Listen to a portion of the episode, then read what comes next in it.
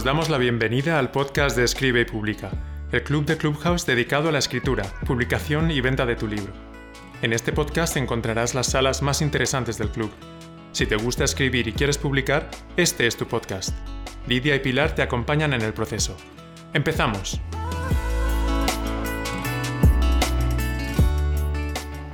Daros la bienvenida a Silvia Aitana, a Sayen y Amela y sobre todo a ti, Esther, que hoy nos viene a hablar. Bueno, Esther es copy, además de escritora, y, y ahora, bueno, sobre todo tú me corriges si no es así, pero ahora está entrando de lleno en todo este tema de, del copy, que la verdad que para los que nos dedicamos a escribir es algo muy bueno, tanto para saber utilizarlo en nuestra estrategia de marketing también como escritores que somos, o escritoras que somos todo mujeres hoy.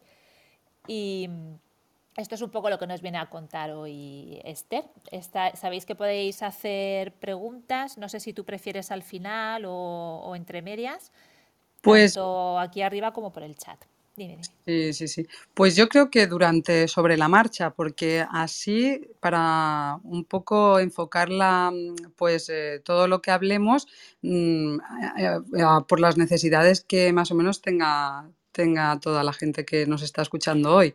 Porque claro, como no sé en qué punto puede que esté cada una de su estrategia de marketing, ¿sabes? No sé si, si empezar hablando de eso un poco, ¿no? Resumidamente, de, de cuándo, cuándo podemos utilizar y para qué el copy, eh, pero basándonos en, nuestra estrategia de marketing como escritoras en este caso.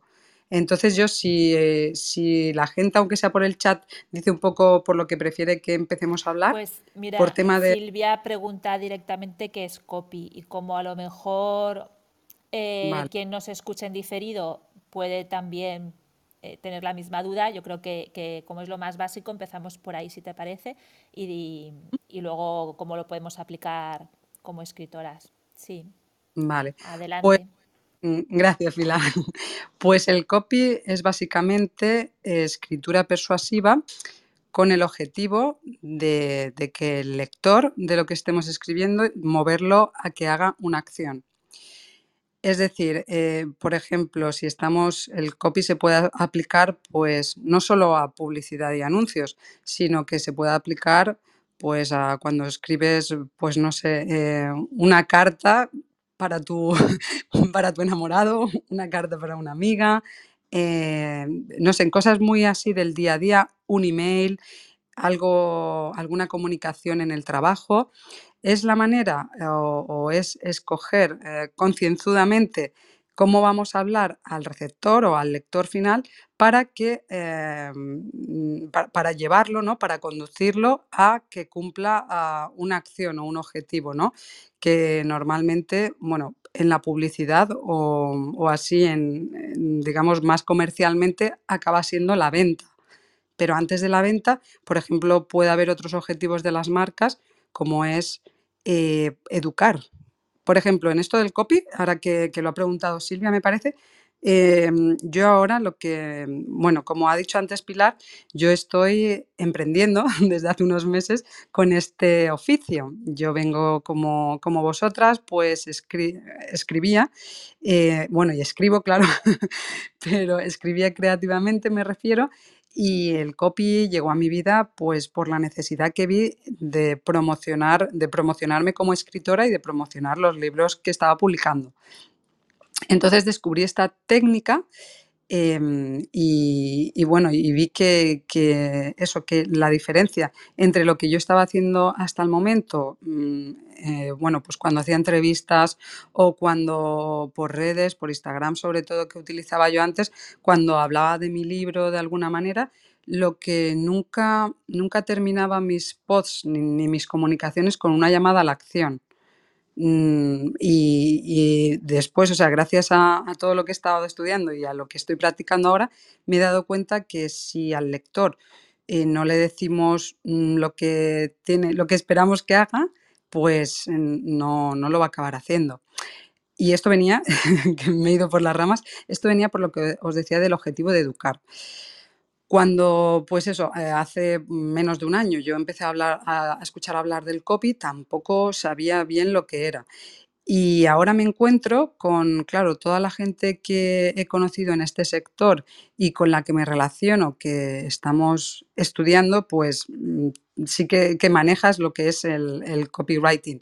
Pero cuando alguien me pregunta, pero mis padres, ¿eh? que ahora, por ejemplo, estos días estaba hablando con ellos de, eso, de, o, con mi hermana, pero ¿qué es exactamente lo que haces? Y, y bueno, al final acabo resumiéndolo así, digo, es escritura persuasiva Digo, son textos. Yo, yo puedo hacer los textos pues, para una página web, para una página de ventas, para, para anuncios, para, por ejemplo, para un, algún guion para un vídeo de, YouTube o lo que sea, y eh, en función de la marca, pues eh, le ayudaré a conseguir unos objetivos. Eh, como por ejemplo ahora mismo conmigo lo que estoy haciendo es educar. Yo cuando mm, mi estrategia de marketing ahora la, he llevado bastante a, LinkedIn y la mayoría de posts que publico son para educar y para explicar de diferentes maneras a, a mis seguidores y a los posibles visualizadores lo que es el copy. Porque ya bien sea por la palabra o bien sea por, el oficio, porque la palabra, mm, claro, no está el equivalente, eh, el equivalente 100% en, en, español, pues la gente no, pues es eso, no está muy familiarizada con el término ni con el oficio. Al final sí, solo mm, lo acaban reduciendo a eso, al mundo de la publicidad o, o a las ventas, pero, pero es mucho más porque la persuasión al final, o la persuasión sí, o todos necesitamos persuadir pues mm, para todo, ¿no? para que nuestros hijos hagan lo que queremos que hagan o cuando tenemos que organizar un viaje, no lo sé, con, los amigos o las amigas, ¿no? Y queremos em, pues poner a toda la gente de nuestra parte para, para que, que se escoja el destino que más nos conviene. es un ejemplo, ¿eh? no, no, no se trata de manipular pero sí que se trata, pues eso, de conducir un poco, eh, de, escribir. Primero, de pensar lo que vamos a escribir y cuál es el objetivo. Primero, ah, mm, antes de nada de nada, es pensar cuál es el objetivo de, lo que estamos escribiendo. Y pensar a quién, a quién nos estamos dirigiendo. Y bueno, Silvia, no sé si te he contestado. Em, si o continúo por aquí con esto del copy. Yo, creo que, sí que está bastante claro y además es muy importante el cómo dices las cosas, pero esto es algo de, la vida diaria, vamos. El cómo pides o el cómo sugieres o eh, el tono que le das y esto también por escrito es muy importante porque cuando uno escribe le falta la comunicación no verbal, entonces tienes que hacer, saber usar las palabras para, para obtener el resultado que quieres, ¿no? Es por ahí el, Sí, lo entiendo así. sí, sí, es eh, sobre todo yo lo que encontré, eh, claro, viniendo de la escritura creativa, mm, menos sujeta, bueno, que también tenemos que seguir una estructura, ¿no? Para, para, para que funcione, para llegar a la mente del lector, eh, para generar mm, pues cierto enganche, ¿no? a, a nuestras historias. Pero la, la primera gran diferencia que encontré fue que fue la etapa de investigación. Claro, porque el copy, mm, digamos que se sostiene en tres grandes patas. La investigación como primera fase, eh, después la escritura y la edición. Y la escritura es lo, al final es, lo que menos cuesta, lo más simple porque mm, cae por su propio peso. Si hemos investigado bien, bueno, primero si nos hemos definido bien como marca, mm, tenemos una identidad de marca clara, un, un, objetivo claro y un público objetivo o un avatar, que, parece que esta palabra ahora está de moda, si tenemos un avatar claro, pues y a partir de ahí empezar eso, a investigar el mercado, a investigar al cliente y después te digo, se desprende lo que vamos a escribir de todo esto.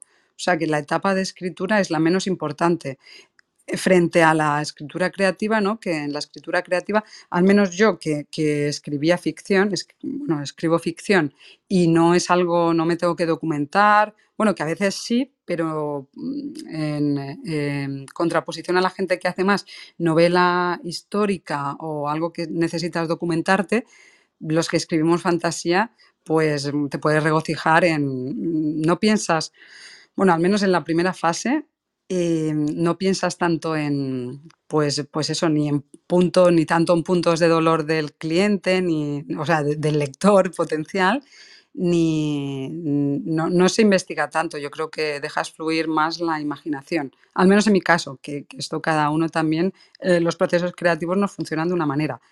Pero, pero esto, uno de los pilares fundamentales del copywriting es la investigación y también a la par, pues la definición de, quién, de quién eres tú como marca eh, o, quién quieres ser.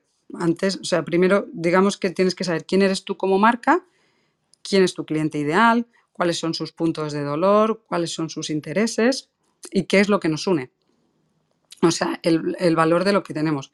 Yo si queréis, para, para que sea más gráfico, em, como esto lo tengo bastante recién parido, como quien dice, os puedo decir eh, cómo he construido yo o cuál es ahora mismo mi personalidad de marca. Porque, porque no, es fácil ¿eh? y dediqué bastante tiempo, eh, así como escritora, a decir, a ver, pero ¿qué quiero yo? Antes de, claro, antes de que la gente compre mi libro, tengo que generar con, con mi audiencia, con mis potenciales clientes, una, una relación de confianza.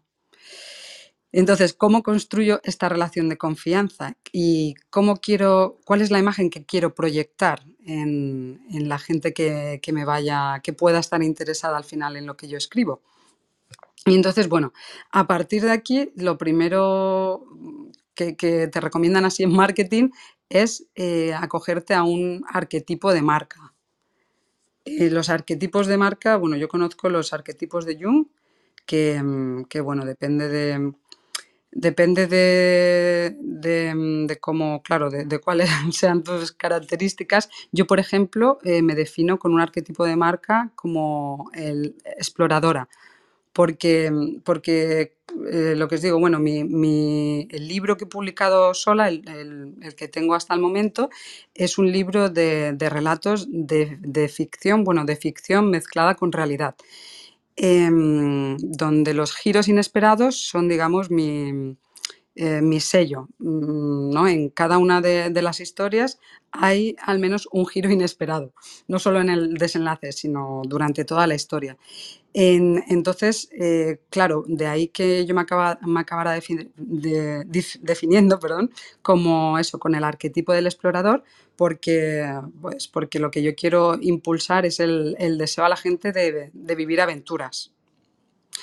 Entonces, eh, después, a partir de, mm, bueno, otros arquetipos, por ejemplo, os pongo ejemplos como que, todos podamos conocer. Hay un arquetipo de marca que se llama el del mago, que es el que utiliza Disney.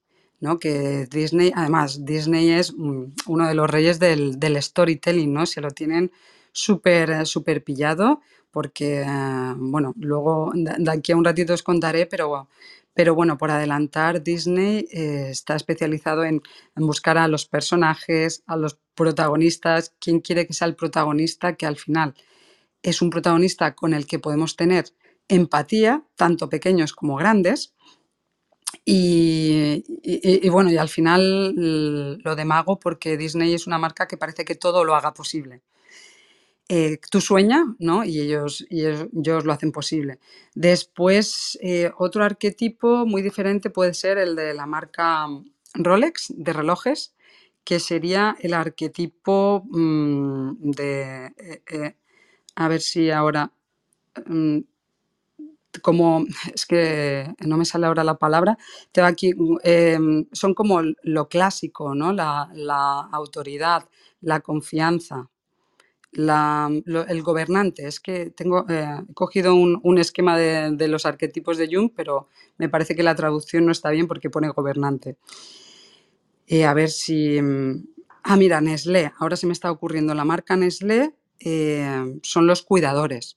Entonces, claro, una, una persona que tenga, por ejemplo, una mamá que sea que esté cuidando en este momento, que tenga niños pequeños, pues ya tiene la confianza con Nestlé, porque Nestlé se ha encargado de, de, eso, de, transferir este beneficio o este valor que tanto valoran, valga la redundancia, las, las, madres o los, los, cuidadores, pues al final ha traspuesto este valor en su producto y hace que de ahí nosotros sintamos la, la confianza ¿no? y, y, la seguridad de cuando compras un producto Nestlé o un producto Dodot, no lo sé, algo así, pues eh, sepas que estás comprando algo de calidad y que, y que va a contribuir a, pues, a tu propósito que en ese momento es cuidar de tu familia.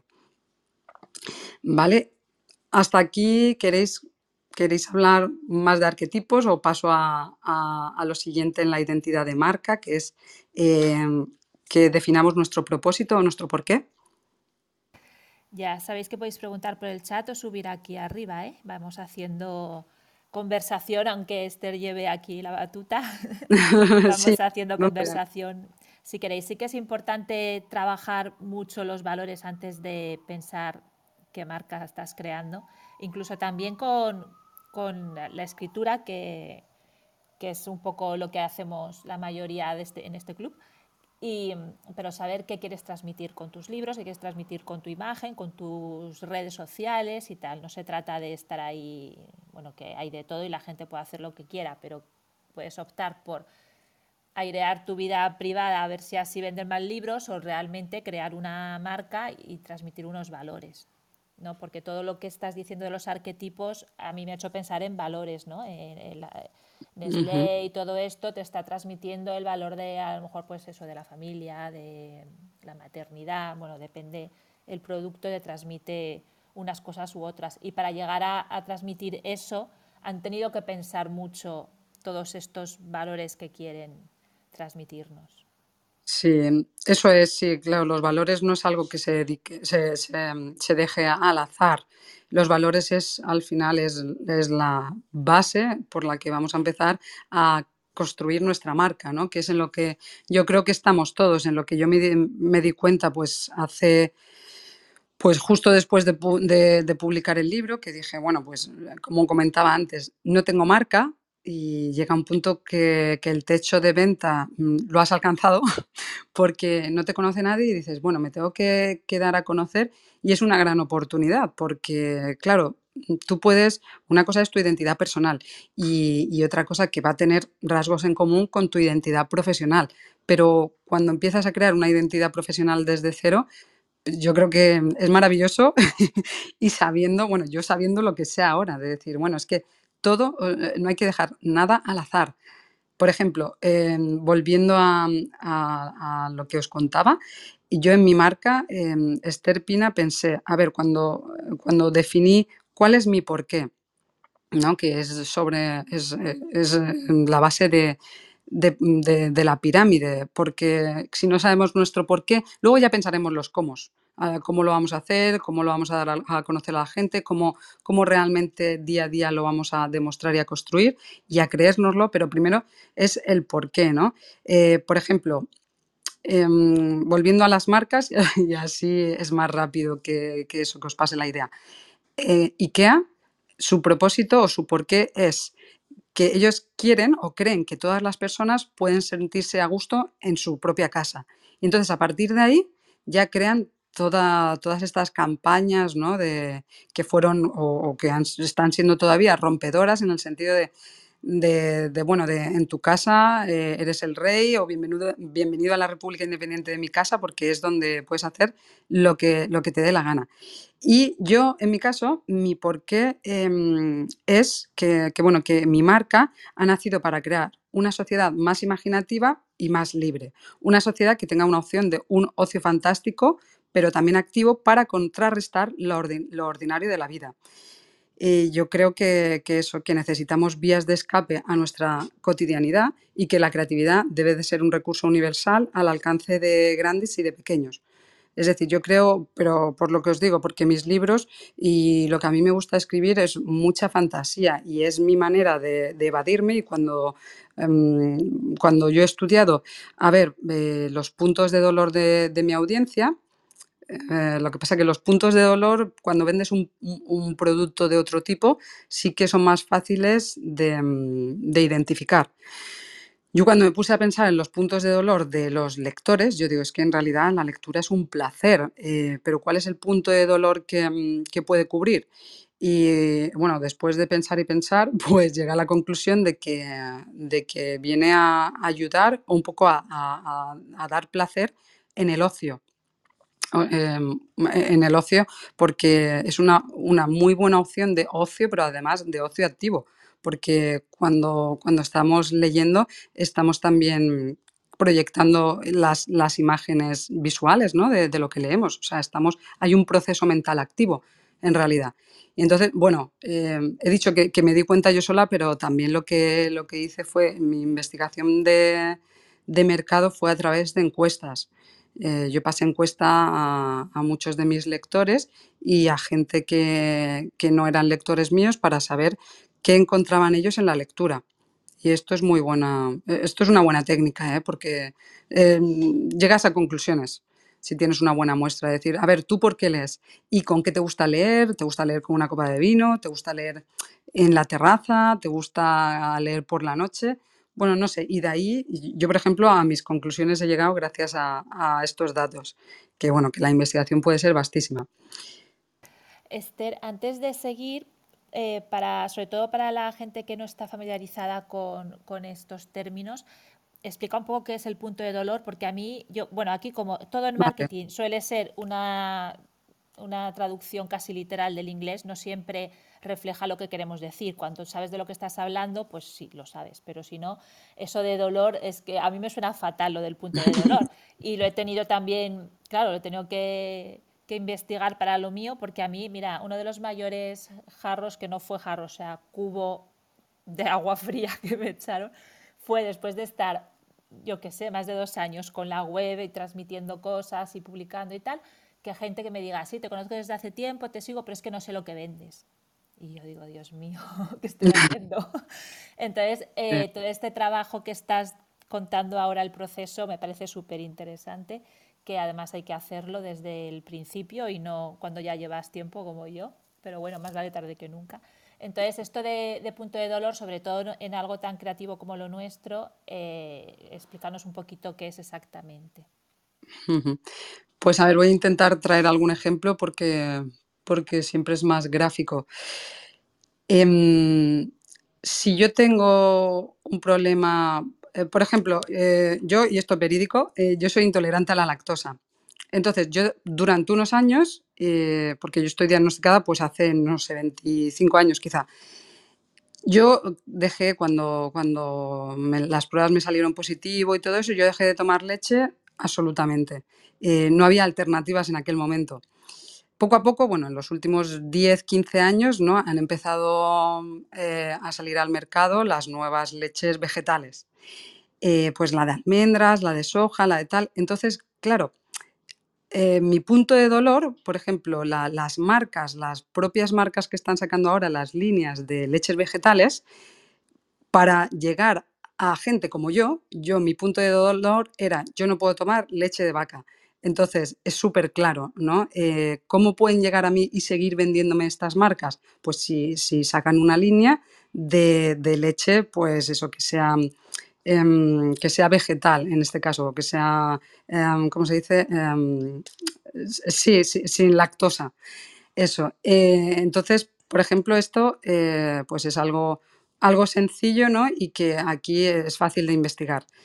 Otro ejemplo, imagínate que, pues eso, yo ahora mismo me quiero, mm, yo estoy por internet buscando, pues eso, me quiero formar sobre cri- criptomoneda porque, pues bueno, porque ah, tengo algún amigo que me ha contado que esto le va súper bien y que invirtiendo poco sacas mucho. Claro, pues yo por internet, eh, ¿cómo, cómo la marca, las marcas que, por ejemplo, están creando eh, infoproductos, ¿no? O están creando ahora cursos para enseñarnos a, mm, a entender la criptomoneda o, bueno, tipo la bolsa, que no tengo ni idea de este sector, pero me ha venido. Pues claro, la marca esta dice, a ver, punto de dolor, ¿cómo le puedo vender a esta persona el, el producto, mi curso de comprende cómo funciona la criptomoneda? Pues el punto de dolor es que esta persona necesita educarse, necesita formarse. Entonces ya eh, el punto de dolor sería como la necesidad la necesidad que yo tengo de cubrir, de, eh, una, una necesidad que cubrir. Entonces, por eso decía que, que en la escritura quizá nuestro punto de dolor o necesidad que cubrir eh, como escritores, es que no arreglamos, o sea, así de manera tan visceral no arreglamos ningún problema del mundo. Pero, pero por otra parte, lo que, lo que sí que ofrecemos es una alternativa muy buena al ocio o quien dice al ocio podría ser también otra marca, eh, otro escritor que diga, no, yo, lo, yo escribo porque yo quiero eh, dejar un legado o, a nivel cultural, eh, pues para que la gente enriquezca su vocabulario y mis libros, sobre todo los voy a vender bajo, este, mm, bajo esta propuesta de valor. De, no, si tú lees mis libros, pues vas a acabar, cada vez que termines un libro mío, vas a acabar aprendiendo X, X nuevas palabras o expresiones o no lo sé, me lo invento, seguro que hay... Sí, no, claro, es al final, eh, bueno, como yo lo veo, es dar soluciones, ¿no? Que, o, eso, en qué te puedo ayudar y, cubrir esa, esa parte. También en la escritura puede ser simplemente remover conciencias, o sea, es que puede haber muchos...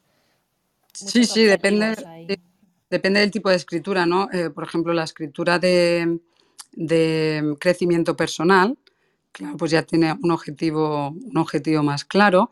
O la escritura, por ejemplo, las novelas autobiográficas, ¿no? O sí, es que, es que al, final sí que es cierto que, el, que cubrimos, con los libros cubrimos muy diferentes. Hay un abanico de, de necesidades que se cubren muy, muy variado, ¿no? Pero yo volviendo eso a la escritura de ficción, pues al principio sí me costó, sí, sí me costó entenderlo, de decir, bueno, pues es que tampoco, ¿sabes? Hay gente que, que tampoco está pensando, eh, si te gusta la lectura, sí, por eso ya aquí es el primer filtro.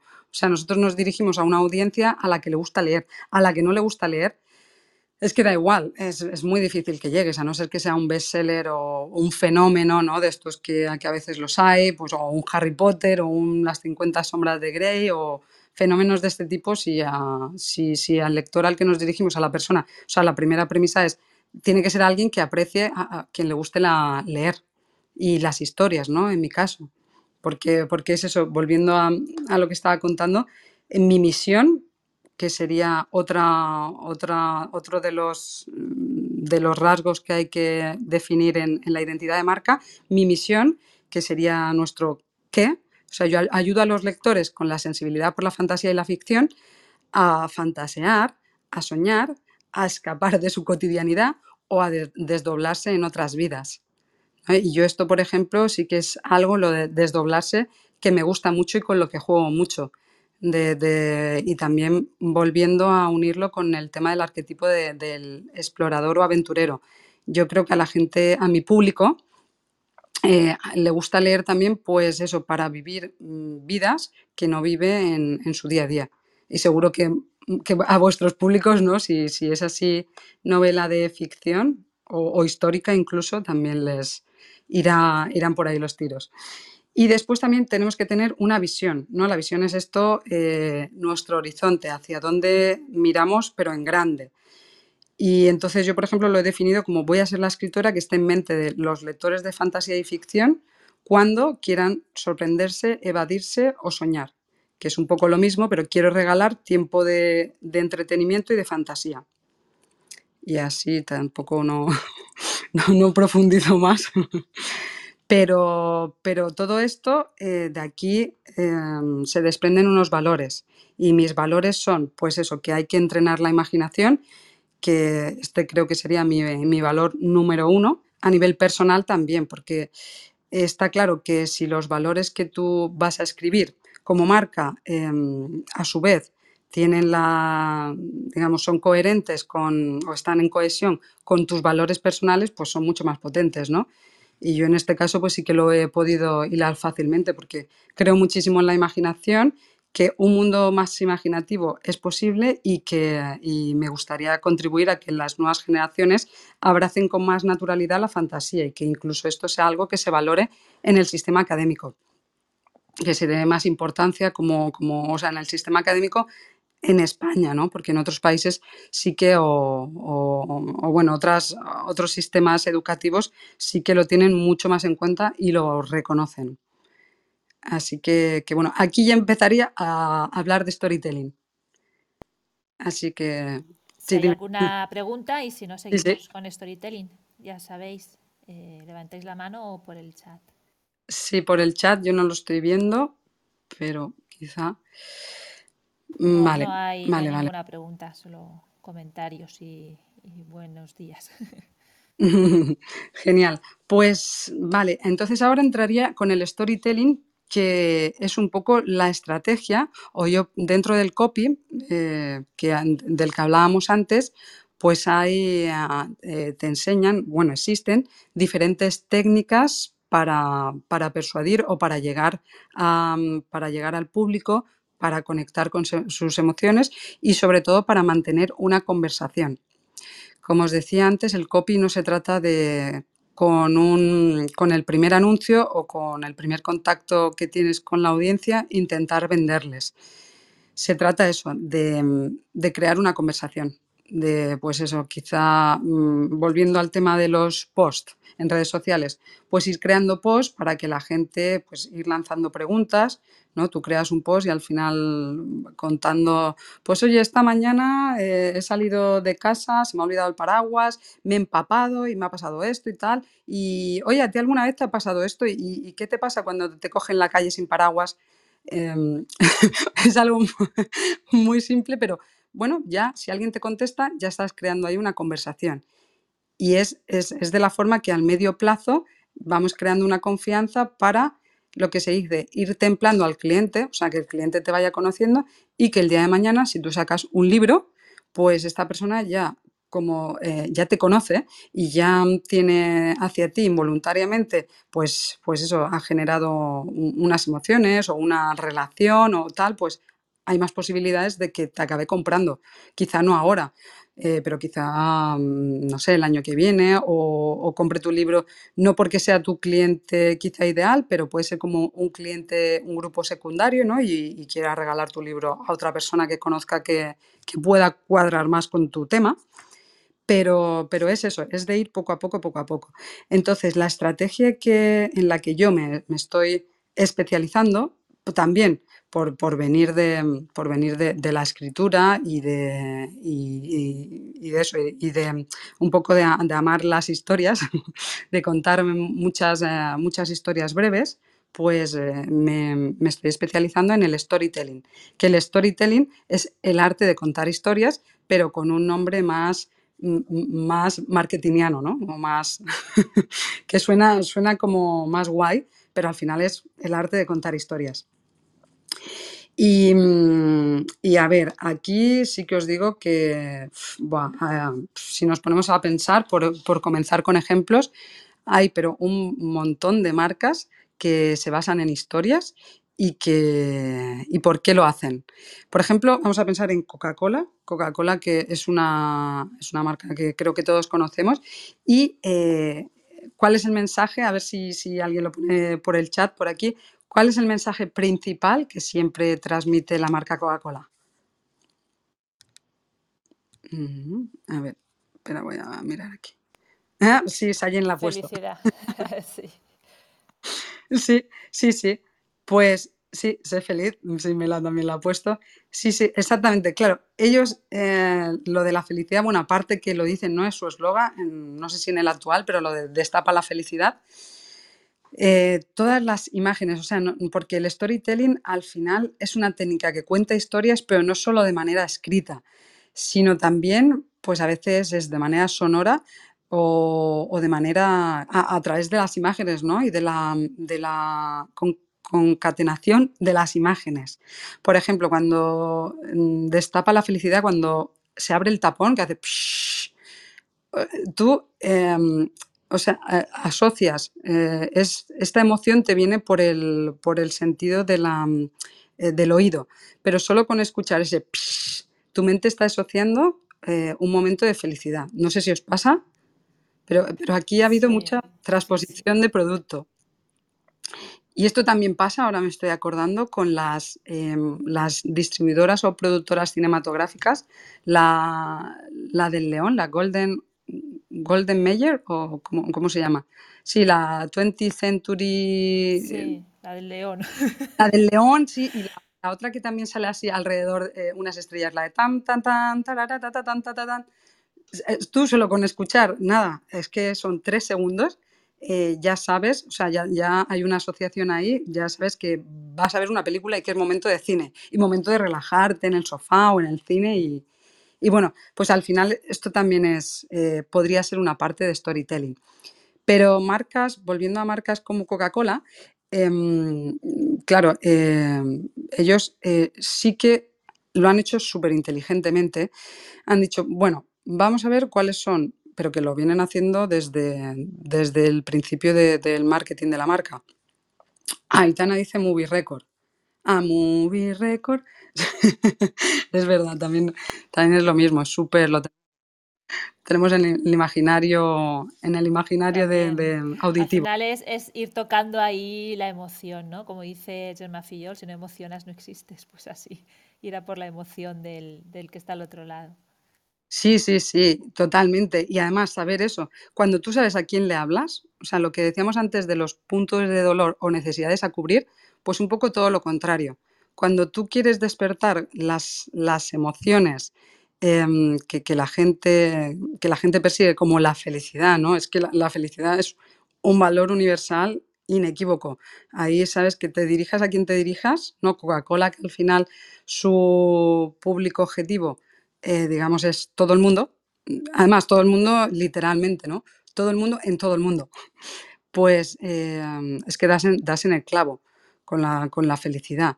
Em, estaba intentando pensar ahora otra, otra marca em, que, a mí me llamó la atención estas navidades.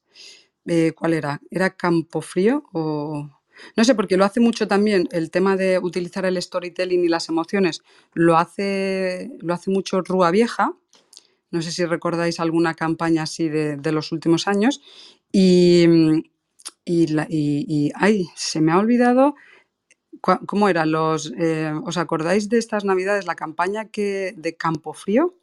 Suele ser Campo Frío, yo creo que, no sé a qué te refieres, pero, pero puede ser. Sí, una, que hablaba de, de, lo que nos había pasado, a ver, el protagonista era, es que soy malísima para los nombres, era este actor vasco de, de ocho apellidos vascos, que me parece que es vasco, que hablaba, hablaba del efecto que había producido, bueno, él hacía pues de, una persona así como que se había vuelto súper ermitaña y todo eso a partir de la pandemia, que no se quería juntar con nadie, que, le daba pues le daba repelús de, tener contacto físico, de, que los amigos le vinieran a visitar y tal, y al final durante el storytelling lo que hace el anuncio es contar cómo eh, cómo, o sea, el conflicto que comienza, o sea, el gran cambio, cómo pasa este protagonista, este personaje, de esa situación de, hastío, de soledad, de tristeza, a, a lo largo del anuncio, por, una serie de, imágenes o, de relaciones o, de situaciones con las que se encuentra, eso, Campo Frío con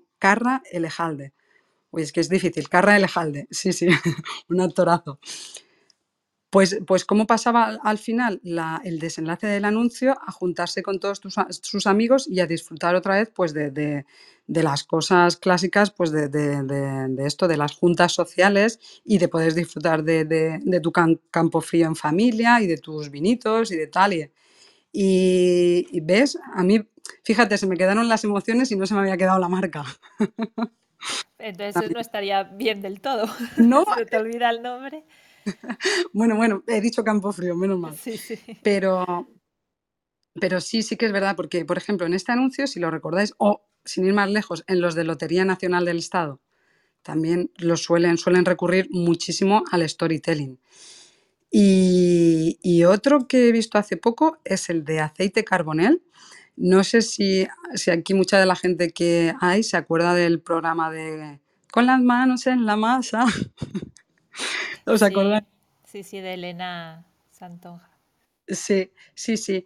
Pues, pues este anuncio lo han vuelto a rescatar em, aceite carbonel y entonces lo que, lo que han hecho es coger, han actualizado la canción, han hecho otra versión porque claro, esta canción pues tenía, eh, bueno, era un poco pues del momento. ¿sabes? Eh, decía que la mujer esperaba al hombre en la cocina y no sé qué. Bueno, han actualizado la letra, pero lo primero, al menos a mí, o los millennials, ¿no? yo creo que muchos de los que estamos aquí, cuando escuchas los primeros acordes de la canción, es que te traslada a tu casa de, la infancia. Y aquel momento cuando se escuchaba el programa en tu casa, y, y, eso, y entonces aquí hay un doble storytelling, ¿no? Por ejemplo, en este anuncio. Uno, el que de manera inconsciente te está llevando, o sea, gracias a la emoción, te está haciendo como un flashback eh, en, tu, en, tu propia, en tu propia cabeza. Y dos, eh, bueno, el que te cuentan en imágenes, porque es una campaña, no sé si es para tele, pero es, era, era visual también, para tele y para, yo la encontré en YouTube. Y, bueno, y ahí también te cuentan, te van eh, mostrando momentos de diferentes familias así paralelamente, ¿no? En cada imagen sale como una familia, eligen a tres, un, joven con su abuela, luego como una familia, creo que es un matrimonio y dos hijos, y luego otro tipo de familia, pero bueno, aquí nos están presentando a los protagonistas de su historia, que podemos ser nosotros, ¿no? Aquí es cuando entra en juego uno de los eh, mm, digamos, de los puntos por los que funciona una historia, que es que genera empatía. Normalmente el protagonista de la historia de, la marca es el público objetivo, y entonces eso en el anuncio este de Carbonell pues lo hacían porque tú te podías sentir identificado pues con cualquier tipo de familia, depende, pertenezcas a la que pertenezcas y, y, ahí ya están conectando contigo y creando una conversación, ¿no? Creando, generando una confianza. Entonces, trayéndonos esto al terreno de marca personal y escritores, porque, em, porque claro, eh, yo los ejemplos que he puesto aquí son solo marcas, pero vamos a hablar, por ejemplo, de, un ejemplo a nivel más personal. El de mm, em, un ejemplo también clásico que se suele poner, así más, más conocido, es el de Steve Jobs, el, discurso de 2005 en la Universidad de Stratford, eh, ¿Os es familiar? ¿Lo habéis visto?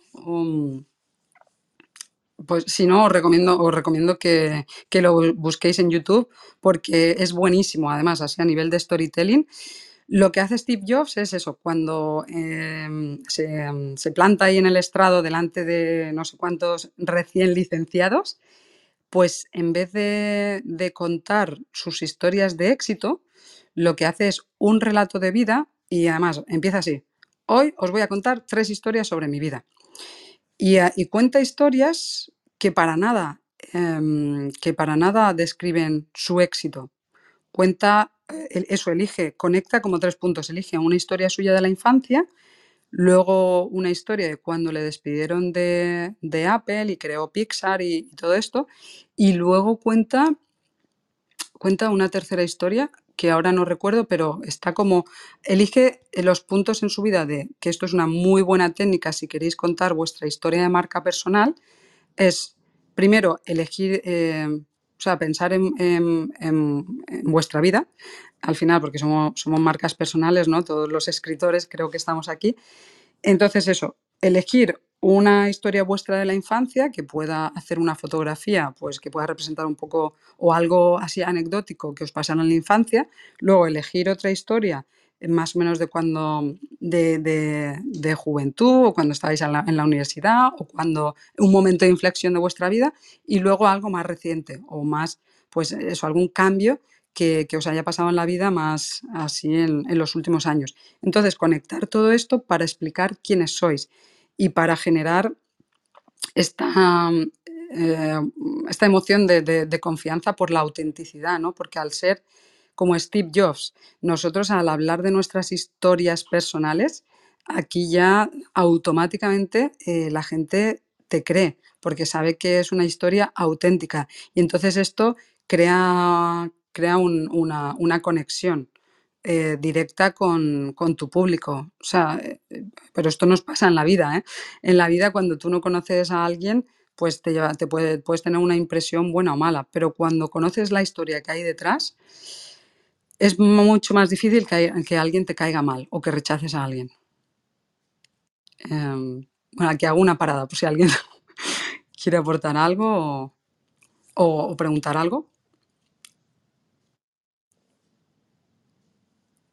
Mm, sí, ¿me escucháis? Pilar, ¿estás por aquí? Pues, sí, sí, estaba mirando el chat, pero no veo preguntas. Así que bueno, si quieres, si quieres seguimos, porque esto del storytelling, bueno, el otro día, mira, Maricris quiere subir. El viernes pasado que hablamos de autoficción, una parte de la autoficción es mm, yo creo que la, el auge que está teniendo últimamente viene también por el storytelling, porque no son pocas ¿no? las newsletters que recibimos o las, bueno, la manera de, de vender, no, no, quería usar esa palabra, pero bueno, de, mostrarte y de... Sí, de, sí, de, generar al final, pues eso. Sí, a partir de una historia, sí, sí, vamos, eso, tú me entiendes. Maricris, hola, buenos días, bienvenida. Muy buenos días, muy buenos días Pilar y Esther y a todos, ¿cómo están? Bien, muy bien. Buenos días, muy bien. Encantada. Que me, me tocó mucho lo que acabas de, decir, Esther. Eh, yo creo que tienes toda la razón que en esta sociedad cada vez, por lo menos algunas personas, vamos buscando voces más honestas, o sea, justo lo captamos, ¿no? Eh, un ejemplo que, puedo poner que yo decía, pero ¿por qué este hombre está vendiendo tanto, hablando de un tema que creo que es la esquizofrenia, no me he leído su libro todavía, el de Ángel Martín, por si las voces vuelven. Sí, Tema difícil de, de tocar, del que huimos con una pandemia porque buscamos más evasión o ficción o lo que quiera, y de repente una enfermedad ahí muy, muy dura eh, y, la gente, lo que he oído comentar es por la honestidad que respira. Entonces creo que es un, valor que, que, que, además no sé si se puede fingir, por ejemplo, a mí no me saldría fingirlo, la verdad, ni lo veo bien, pero bueno, cada uno con su ética, pero eso que has dicho es que para mí me parece clave, ¿no? Eh, una, una, frase preciosa, por eso cuando paraste no me pude contener y le di a la manita. o sea que gracias por la reflexión. Sí, no, no, y a ti gracias por la aportación, Maricris. Si no lo conocía, lo, le echaré un vistacillo. Gracias, Maricris. Hola, Sayen. Bienvenida. Buenos días a todos, a todas y todos. Que mm, eh, me está pareciendo súper interesante lo que compartes. Yo cuando empecé a tomarme un poco más en serio la escritura, ya pues tener intenciones de, de, publicar, de vender, etcétera, trabajé en la medida de lo posible pues mi identidad de marca, ¿no? Y, y, esto de los arquetipos era algo que yo no terminaba de entender, no mm, lo dejé para más adelante, ¿no? Y ahora que has vuelto a sacar el tema, me estaba resonando mucho, ¿no? Y, y yo pensando, escribo sobre todo fantasía, pero me identifico mucho con el arquetipo del mago y no sabría cómo llevar esto a mi copywriting, a mi storytelling, a mi marca, ¿no? No sé si me puedes dar algún consejo o eso depende del arquetipo o no depende o... A ver, lo que depende del arquetipo es sobre todo por, mm, digamos, es el valor que tú vas a- que compartes con tu audiencia, ¿no? O, el beneficio. Como decía antes de, de- Disney, que sí que comparte ese, ese beneficio. O sea, como que el mago, digamos que deja una marca en el mundo, ¿no? Eh, entonces, em, yo, bueno, sí, pues, no sé, tendría que conocer un poco más tu proyecto, pero yo creo que, que, la manera de transmitirlo podría ser, pues, no sé, hablando, o sea, buscando ese tono para hablarle siempre a tu público. O sea, que, tu marca, el tono que elijas, sea pues un tono mm, basado en, la magia. No, sé si, si soy demasiado genérica, pero porque ahora mismo, claro, no, Em, me es difícil ponerme en tu lugar, pero, pero eso yo, em, por ejemplo, una marca así como Disney, lo que está siempre intencionadamente, eh, siempre lo que intenta es, eh, pues, pues eso, ir, ir a nuestra emoción ir a nuestra emoción porque lo bueno que tenemos ¿no? en la escritura es que la gente, hay otras decisiones que se tienen que tomar de manera racional. Bueno, que dicen que tu decisión siempre viene por una emoción y a partir de ahí la justificas con el razonamiento. Eh, ¿no? Porque sí, sí puede ser que necesites una aspiradora y lo veas como que es una necesidad funcional, pero claro, después, ¿qué tipo de aspiradora eliges? Ahí entra más en juego un poco la emoción y las, las creencias que tú tengas eh, de cada marca, ¿no? La, eh, pues eso, cómo te haya llegado cada marca. O no sé, pongo el, ejemplo de la aspiradora, pero, pero por, porque veáis que, puede ser algo que, a pesar de que parece eso, que, solo cubre una necesidad práctica y, necesaria, que está, digamos, como, como, en las necesidades primarias, no pueda, no tenga que, mm, no entre en juego también la emoción para elegir una marca de aspiradora u otra. Entonces, lo nuestro, que es mm, como, mucho más sofisticado, ¿no? Estaríamos ya en la pirámide de, las necesidades, estaríamos ya como en el hedonismo, me, parece que se llamaba. Eh, entonces, claro, eh, eh, quien compra un libro compra placer o compra ocio. Y entonces yo creo que aquí tenemos un mundo de posibilidades grandes. No, no, sé si está escuchando por ahí algo. tenemos un mundo de posibilidades pues, pues más ilimitado. De, bueno, aquí, ¿sabes? No, lo sé. Te puedes basar, pero primero, claro, tendrías tendríamos que hacer como un triángulo, eso entre tú, tú eres, tu arquetipo es el mago, tendríamos que saber qué es lo que, cuál es tu público. Exactamente, ¿sabes? Para, empezar así a aplicar alguna técnica más concreta en función de eso, de tu objetivo y de la estrategia. Muchas gracias, Esther. Yo creo que todavía le tengo que seguir dando vueltas, pero, mm. pero bueno, que me has dado material ahí para, para implementar. Ay, pues encantada, perdón, porque digo, si es difícil así sin, datos ayudarte, pues encantada, Sayen. Gracias, Sayen. Kabaxa, ¿quieres decir algo? Hola. Hola. Hola. Buenos días. Soy, uh, soy, soy poeta de Argelia. Sí, bienvenido. ¿Tienes alguna pregunta para Esther? Sobre storytelling. Uh, quiero compartirme pensamientos. Sí, pero esta sala no es para esto, ya te lo hemos dicho otras veces. Esta sala, si tienes alguna pregunta sobre copy storytelling, fenomenal. Y si no, para compartir tus escritos son otras salas distintas, no la de hoy. ¿Puedo leerme pensamientos? No, no, en esta sala no. Esta sala no, eso es en otras salas. Ahora estamos hablando de storytelling. Si tienes alguna pregunta y si no, pues nada, en otra sala te escucharemos. Maricris, ¿querías añadir antes algo que levantaste micro o seguimos adelante? No, decirle a, a, a Kawaxa que sucran, pero ya creo que se ha ido, a hablar pues se cuenta que, no era el momento. Y, bueno, que está muy interesante lo que está comentando Esther y estaba pensando si a veces se contradice un poco ese sentimiento de, a mí me ha pasado, ¿no? En formarme en este tema y decir, a ver, mi público objetivo es este, ¿no? Tanto por ciento de mujeres, hombres, creo que es a lo que ella se refería. Mm, escribo, o sea, escribir para ellos, nivel cultural tal, nivel cual, quizás a veces no hacemos demasiado examen en eso, Esther, no, sé qué opinas tú. No, no sé, es como una lucha entre el cerebro y el corazón, no sé si me estoy explicando bien. A mí desde luego me gana mucho el, el corazón, pero después no sé si se resiente en las finanzas o no, de momento no, de momento.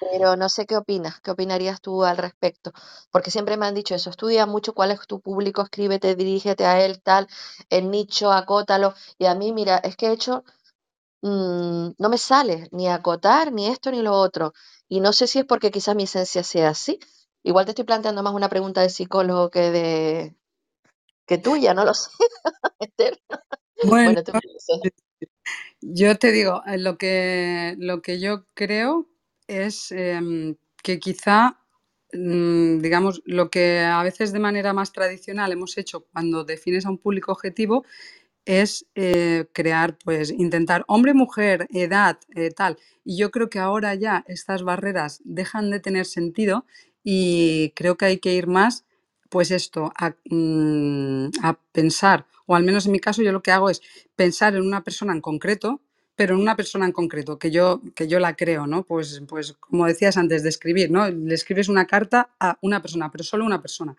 con los problemas que esta persona tiene, con el estilo de vida que tiene, em, pues no sé, con, lo que le gusta, con, pues no sé, con, sus anhelos, con otras cosas, pero, pero que al final sí, al final acaba siendo una persona con una edad, con, de un género y, que profesionalmente se dedica a una cosa u otra, pero yo creo que esto ya de pensar en de hacer la categoría de, del avatar por, por factores tan clásicos pues demográficos o sociales o así, esto está un poco desfasado.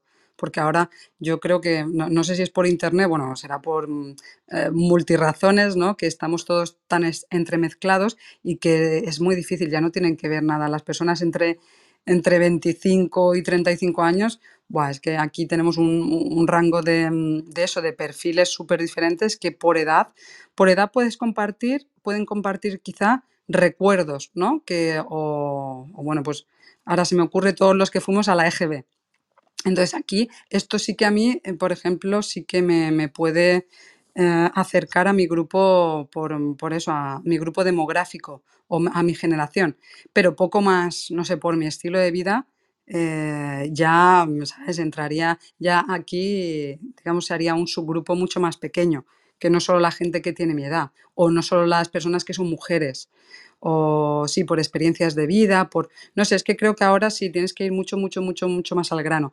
Pero después hay otros casos, pues seguramente como el tuyo, Maricris, que, que tienes éxito, que llegas a, tu audiencia, eh, pues quizá de una manera más azarosa, ¿no? O, no lo sé, que oye, que súper bien, pero, pero yo sí, sí, sí creo y sí estoy probando esta estrategia de, definir muy, muy, muy, muy bien a la persona a la que me dirijo. Pero que, a cada uno también, a veces, pues oye, hay mucha, mucha teoría, pero a veces pues, hay sorpresas. Que, que, como en los storytelling, que esto es una de las cosas que no quiero que se me olvide, ya que estamos terminando, pero siempre que hagáis un storytelling, eh, pues terminar el desenlace con una sorpresa, que esto va a dar un plus ahí a vuestra, si estáis contando vuestra historia de marca, o sea, si, si os queréis dirigir a vuestra audiencia abriéndoos y conectando a través de vuestra historia de marca, o si inventáis una historia de, marca o una, una historia para con otro objetivo en ese momento, pero siempre terminar con una sorpresa que la gente cuando termine de leerte se quede así un poco movida, ¿no? Mm, que le haya movido algo. Sobre, bueno, estamos terminando, pero si alguien tiene alguna última pregunta, yo sí que tenía una, no sé eh, hasta qué punto se, no sé, se justifica.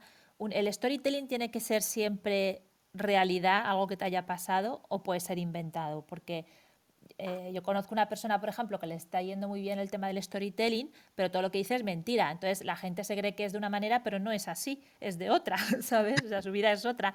Entonces, eh, vale, en una novela ya das por hecho que es ficción todo lo que estás contando, pero en el storytelling, que se supone que son cosas que te han pasado, que te pones tú como protagonista de esa historieta, estás desvirtuando la realidad totalmente. Entonces, eh, ¿eso es así? ¿Se utiliza ficción o tiene que ser siempre real?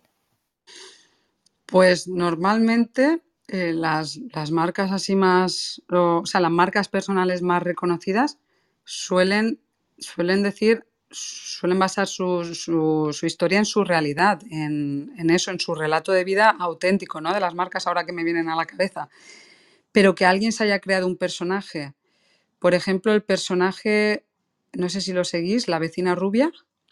Yo no lo sigo mucho, pero Sí. bueno, sé quién es, pero no la sigo mucho. Pero bueno, aquí sería como un personaje enmascarado, ¿no? Que yo no sé si ella lo que cuenta es realidad o no es realidad, pero yo creo que aquí, claro, ya estás más preparado a que haya una parte que no sea real porque ya están cubriendo su identidad. Entonces no te sientes como, como tan engañado. Pero este caso específico que tú me dices, Pilar, pues eh, claro, sí que falta un poco a la verdad y está como no traicionando, ¿no? Pero está, parece que está subestimando a su público, porque si el público piensa que es algo verdad, eh, y, o sea, eh, eh, piensa que es una persona en vez de un personaje, porque al final es un personaje, ¿no? Pues, pero no lo sé, no yo aquí lo que dudo es si esto le va a durar siempre o no sé, porque es como una doble identidad o es suplantar su identidad. Claro, es que no sé, al final dices, joder, me están engañando, ¿no? Pero bueno, no lo sé. también yo creo que se juega un poco con, con las dos cosas. A ver, Aitana, yo creo que cuando no es verdad y lo descubres, sientes esta esfada, exacto. Eso es lo que, lo que, lo que vengo a decir. Bueno, em, si tenéis alguna pregunta más, la verdad es que es muy interesante y, eh, si encima estamos aquí entre escritoras que nos gusta escribir, siempre hay alguna historia que contar y algo que, narrar. O sea que yo creo que utilizar el storytelling en nuestra estrategia es más que bienvenido y súper justificado. Y, bueno, todo lo que hemos visto de copy, que yo creo, Esther, que nos has hecho un resumen buenísimo y estoy encantada con que hayas estado hoy aquí. Os recuerdo que eh, cada 15 días los jueves Esther eh, está abriendo una sala sobre palabras. Ahora si quieres lo cuentas brevemente. Y os recuerdo también que esta tarde tenemos sala de entrevistas y hoy es el turno, hoy vamos a entrevistar a la escritora Paola C. Álvarez, escritora de romántica y mentora de escritoras también. Y, nada más, si quieres, Esther, contarnos un poco lo de las salas de los jueves para quien todavía no las conozca.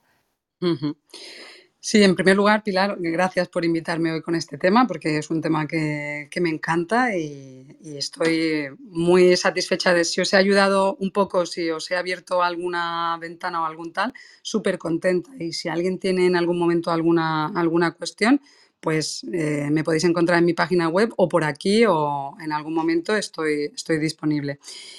Eh, y en segundo lugar, sí, esta sala que, dice Pilar, que hemos estrenado hace bien poco, llevamos solo un, programa, pues y el jueves que viene vamos a continuar, la, la, llevo, como decimos ahora, de las bocas de Claudia María Ramírez y Esther Pina.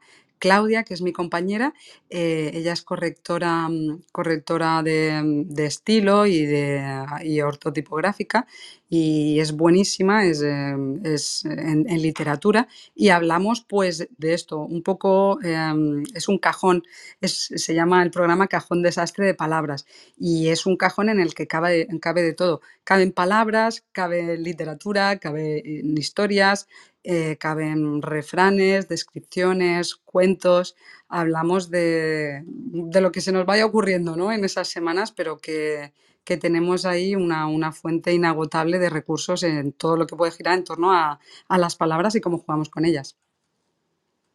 Y os espero los jueves. Ah, espérate que, no me líe con las horas. A, las 12. Espérate, ahora, ahora, me lío yo. A las 11 a, las, creo que es a las... No, es por la tarde.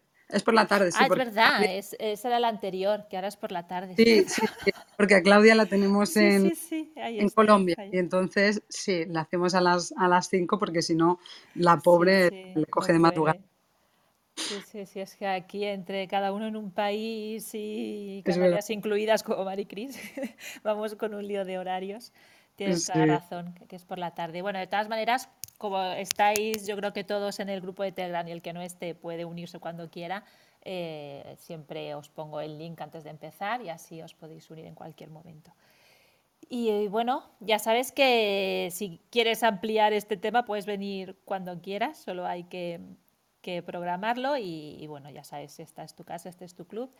Y, simplemente ya para terminar, tenéis, eh, se quedará grabado si no vuelve a fallar la aplicación y en cuyo caso lo pasaré también al podcast los próximos días para que podáis volver a escucharlo o recomendarlo si hay alguien que creéis que le pueda interesar. Muchísimas gracias a todos los que estáis por aquí abajo. Feliz fin de semana, que escribáis mucho y que leáis más. Gracias y sobre todo a ti, gracias Esther. Bueno, muchas gracias a ti Pilar y voy a terminar pues como, como buena copywriter, voy a terminar con una llamada a la acción. Si alguien quiere que vuelva por aquí a seguir ampliando el tema, pues que, que, que, lo, que, lo, diga, que lo, que lo diga por algún medio, diga, oye, yo quiero que Esther vuelva y nos siga ampliando. Así que esos son los deberes, esta es mi llamada a la acción. Genial, pues ya lo sabéis. Y si os ha quedado alguna duda, también la planteáis por el grupo y así abrimos sala con cualquier tema que tengáis. Bueno, pues lo he dicho, cerramos sala. Chao, adiós, un abrazo. Adiós, muchas gracias.